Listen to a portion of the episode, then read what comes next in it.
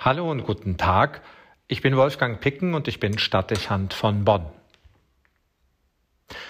Wir beginnen im Bonner Münster die Predigtreihe dieser Fastenzeit. Amen, ich glaube, heißt das Leitwort. Sie soll uns in einer Zeit, die von vielen Irritationen geprägt ist, eine Orientierung und, wenn möglich, auch eine Bestärkung im Glauben ermöglichen.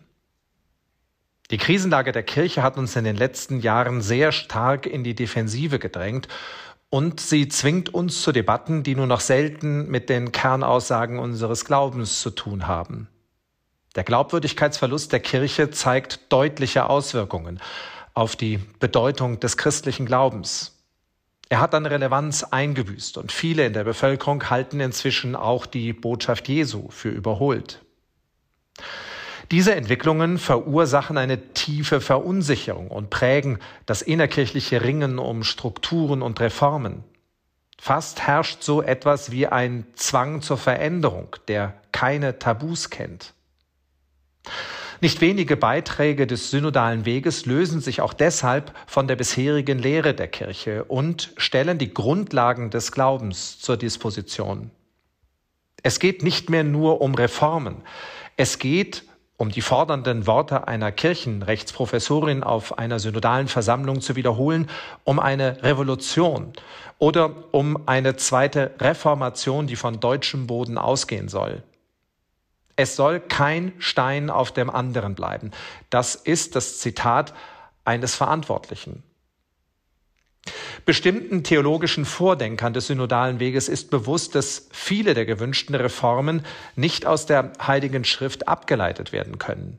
Die Heilige Schrift aber ist nach den Aussagen der Dogmatik zuletzt des Zweiten Vatikanischen Konzils die einzige Offenbarungsquelle, auf die sich Lehre und Tradition stützen können. Also müssen Reformer an dieser Basis ansetzen. Sie stellen die Hypothese auf, das Konzil habe auch andere Quellen im Blick gehabt, in denen sich Gottes Wille offenbart, beispielsweise die Entwicklungen der Moderne, der Kunst, der Literatur, der Wissenschaft, und heben sie in den Rang der Offenbarungsquellen. Jetzt stehen sie als solche nahezu gleichberechtigt neben der Heiligen Schrift. Die Reformer können sich damit also relativ beliebig aussuchen, ob sie ihre Forderungen auf säkulare oder biblische Fundamente stützen. Es geht inzwischen sogar so weit, dass der Bischof, der der Glaubenskommission der Deutschen Bischofskonferenz vorsteht, sich mit dem Satz zitieren lässt, dass das einzige verbindliche Lehramt der Kirche die Opfer des Missbrauchs seien. Das ist, hier stimme ich dem Wiener Dogmatiker Tück zu, eine hochproblematische Vereinnahmung der Opfer für eine innerkirchliche Reformdebatte. Niemand wird bestreiten wollen, dass sich in den Aussagen der Missbrauchsopfer, dass sich auch in vielen Entwicklungen der Moderne Wahrheiten ausdrücken können. Gleichwohl wissen wir aber auch, dass es genau das Gegenteil ebenso gibt. Wir befänden uns als moderne Gesellschaft und als Welt nicht im Krisenmodus, wenn es anders wäre. Vieles, was wir gestern noch als Errungenschaften gefeiert haben, hat uns in problematische Sackgassen geführt. Hier wird im Ergebnis das Selbstverständnis und die Sendung der Kirche auf den Kopf gestellt, wenn die Kirche zum Missionsgebiet moderner Lebensvorstellungen wird, statt dass sie die Welt im Geist der Botschaft Jesu umgestaltet. Ich bin der Weg, die Wahrheit und das Leben, sagt Jesus. Das führt die Kirche seit Beginn ihrer Existenz zu der Haltung, dass es für die kirchliche Lehre nur einen verbindlichen Maßstab gibt, das Wort Jesu selbst. Die Kirche formuliert deshalb sogar in den Konzilstexten, dass Gottes Offenbarung mit Jesus abgeschlossen ist. Gott hat sich vollständig in seinem Sohn ausgesprochen und mitgeteilt. Das bedeutet, jede Errungenschaft der Geschichte besitzt nur dann eine Maßstäblichkeit für die Kirche, wenn sie sich im Wort Jesu wiederfindet. Es gibt keinen anderen Parameter für die Kirche Christi. Eine Lebensphilosophie oder eine Religion, die sich selbst einen Mix mehrheitsfähiger Leitideen zusammenstellt und ihn mit einem Schuss jesuanischer Worte versetzt, hätte mit der katholischen Kirche nur noch rudimentär zu tun. Begründungen wie Jesus hätte bestimmt auch gesagt oder getan. Oder was wir als Errungenschaft einer modernen Gesellschaft erleben, muss auch für die Kirche Gültigkeit besitzen, reichen für eine Autorisierung nicht aus, auch dann nicht, wenn sie von Mehrheiten befürwortet werden. Nicht nur der Papst, im Übrigen in einem handschriftlich formulierten und in Spanisch aufgesetzten Brief an die deutsche Kirche sondern auch namhafte römische Kardinäle, darunter auch der hoch angesehene deutsche Kardinal Walter Klasper, der ansonsten als reformfreundlicher Theologe gilt, haben darauf aufmerksam gemacht, dass die Grundthesen des synodalen Weges in Deutschland den Boden der kirchlichen Lehre verlassen. Auch andere Bischöfe und sogar ganze Bischofskonferenzen der Weltkirche äußern sich entsprechend sorgenvoll und mahnend. Doch alle diese Einwände werden ausgeblendet. Nicht zuletzt deshalb, weil sonst die Begründung für manche konkrete Reformschritte in sich zusammenbrechen würde.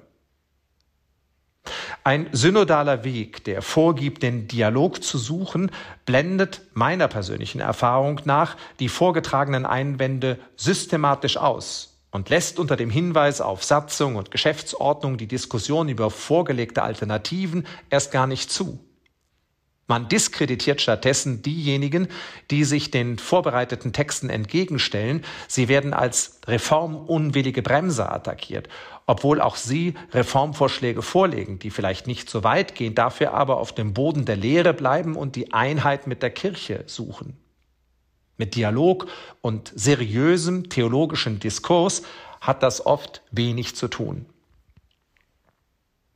Schließlich ist nun jüngst auf dem synodalen Weg ein Grundlagentext in zweiter Lesung verabschiedet worden, der starke Eingriffe am Offenbarungsverständnis, aber auch am Kirchenbild und der Sakramentenlehre vornimmt. Auch die Bischöfe haben dem zugestimmt, nicht einmal eine Sperrminorität kam zustande. Das macht die Verunsicherung nun vollständig. Was bitte soll man jetzt noch glauben? Warum sollte man nicht den Weg des synodalen Weges mitgehen, wenn so viele Repräsentanten der deutschen Kirche schließlich auch Theologen und Bischöfe ihre Zustimmung erteilen? Der Reformdruck ist groß, zugestandenermaßen der Reformstau auch. Schließlich bläst uns der Wind heftig ins Gesicht. Der Missbrauchsskandal und das Versagen des Systems, der massenhafte Auszug aus der Kirche fordern eine angemessene Reaktion. Es ist verständlich und sicherlich auch von vielen gut gemeint, unter dem Eindruck dieser Krise radikale Reformen zu fordern, auch an die Fundamente des Glaubens Hand anzulegen, um der Empörung zu begegnen und wieder an Boden zurückzugewinnen. Aber wir erliegen dabei der Versuchung, zu schnell zu sein und vor allem uns selbst zu verleugnen. Es war der heilige Ignatius von Loyola, der Begründer der Jesuiten, der dringend dazu geraten hat, auch wenn es auf den ersten Blick widersinnig erscheint, in der Krise niemals grundlegende Entscheidungen zu treffen. In solchen Momenten fehlt uns die notwendige Gelassenheit und Souveränität, was ausdrücklich nicht heißt, dass man Dinge künstlich verzögern soll. Wir sind die Kirche Jesu und keine Zivilreligion. Wir sind eine weltweite Gemeinschaft von Glaubenden. Das verlangt, dass wir uns strikt das Wort Jesu zum Maßstab machen und respektieren, dass es die Gemeinschaft mit der Weltkirche und die Einheit mit dem Papst braucht, um zu Glaubensaussagen finden zu können. Es wäre fatal und im Übrigen auch überheblich. Wir würden voraussetzen, es könne am deutschen Wesen auch die Weltkirche genesen. Wichtige Voraussetzung für eine Reform ist zuerst die Kenntnis über den Glauben der Kirche und seine Begründung. Ich erinnere mich daran, dass bei den Versammlungen des synodalen Weges immer wieder Teilnehmerinnen und Teilnehmer bei Statements geäußert haben, dass sie zwar die theologischen Aussagen und Begründungen nicht verstünden, aber gleichwohl für die Reformen seien. Das fehlende Wissen wird niemanden von uns wundern. Wem, der nicht Theologie studiert hat, geht es anders. Wer unter den auch theologisch Gebildeten, unter Priestern und Bischöfen, käme vor solchen Diskussionen keine Auffrischung und Orientierung zugute. Das gilt zumal, wo Umfragen deutlich machen, dass ein Glaubenswissen nur noch rudimentär vorhanden ist. Stattdessen wird diskutiert, weil sich jeder aufgrund von Taufe und Firmung kompetent fühlt und munter unter Parteitagsbedingungen an der Lehre der Kirche herumgeschraubt, ohne dass es vorher eine Vergewisserung über den Sachstand und die Systematik theologischer Lehre gegeben hätte. Das ist, wenn Sie mich fragen, angesichts der Bedeutung, auch der Heiligkeit der Lehre der Kirche. Wir sprechen hier von Gottes Offenbarung, zu leichtfertig und macht die Kirche schnell zum Opfer bestimmter Strömungen und einer aufgewühlten Stimmung. In einer solchen Atmosphäre hat Diskutieren wenig Sinn und ehrlich gesagt würden selbst mahnende Worte Jesu missverstanden und vom Tisch gefegt. Ich bin mir sicher, liebe Brüder und Schwestern, so werden wir nicht zu Aussagen über unseren Glauben und zu glaubwürdigen Reformen finden. Amen. Ich glaube, das dürfen wir nicht zu Sätzen sagen, die aus menschlichen Überlegungen entstanden sind und die sich durch Mehrheitsentscheidungen legitimieren. Amen. Ich glaube, das bezieht sich ausschließlich auf Einsichten, die unter Anrufung des Heiligen Geistes und in Einheit mit der Weltkirche und dem Heiligen Vater unmittelbar aus den Worten Jesu abgeleitet sind. Das ist der entscheidende Maßstab und nicht, dass es uns in den Kram passt oder möglichst so klingt wie das, was wir aus unserem sonstigen Leben kennen. Vermutlich fordert die Krise der Kirche zuerst, dass wir die Aussagen unseres Glaubens neu durchdringen und sie im Lichte der Worte Jesu verstehen, um sie dann anders, nämlich glaubwürdiger zu leben. Wir sollten wissen, worüber wir sprechen. Reformbedürftig, das ist mein Verdacht, sind weniger die Grundlagen des Glaubens, als vielmehr die Art, wie wir sie als Kirche in unser Leben übertragen.